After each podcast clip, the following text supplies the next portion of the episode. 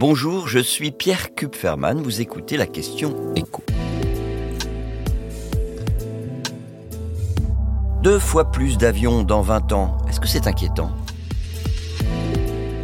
Le salon aérien du Bourget ouvre ses portes ce lundi et les constructeurs d'avions s'attendent à engranger des commandes records. Boeing comme Airbus ne voit plus aucun nuage à l'horizon. D'ici à 2042, écoutez bien, le nombre d'avions exploités par les compagnies aériennes devrait tout simplement doubler. Et les modèles les plus anciens qui consomment beaucoup de kérosène devraient être rapidement euh, démantelés et recyclés. D'ores et déjà, on voit euh, des carnets de commandes qui euh, grossissent pour les deux principaux constructeurs, si bien que Airbus estime aujourd'hui qu'il en a déjà pour 8 années de travail. En fait, le seul souci du moment, c'est d'accélérer la cadence sur les sites de production. Alors deux fois plus d'avions dans 20 ans, c'est évidemment autant de trafic aérien en plus dans le monde. Airbus stable d'ici à 2042 sur une croissance annuelle de 3,6%, avec notamment une progression très supérieure à la moyenne en Chine et en Inde. Rien que sur le marché intérieur indien, le trafic est parti pour être multiplié par 5 d'ici 20 ans, d'où les commandes records des compagnies de la cinquième puissance économique mondiale.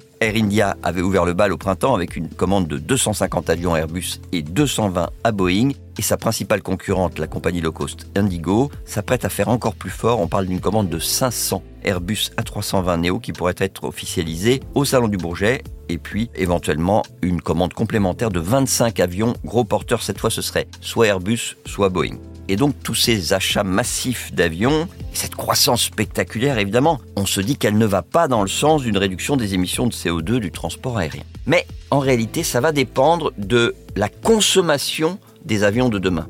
Dans un long entretien qu'il a accordé euh, à la tribune, Guillaume Faury, le patron d'Airbus, assure que le secteur aérien sera bien en mesure d'atteindre la neutralité carbone en 2050 et que le premier Airbus à hydrogène sera bien prêt en 2035. Et enfin que d'ici une douzaine d'années, tous les avions qui sortiront de ces usines consommeront entre 20 et 30 de carburant de moins que les plus modernes actuels.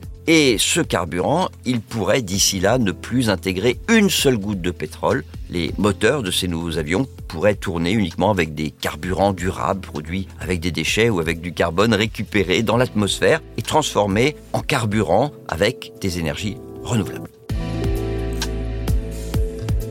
Vous venez d'écouter la question écho, le podcast quotidien pour répondre à toutes les questions que vous vous posez sur l'actualité économique. Abonnez-vous sur votre plateforme préférée pour ne rien manquer et pourquoi pas nous laisser une note ou un commentaire. À bientôt.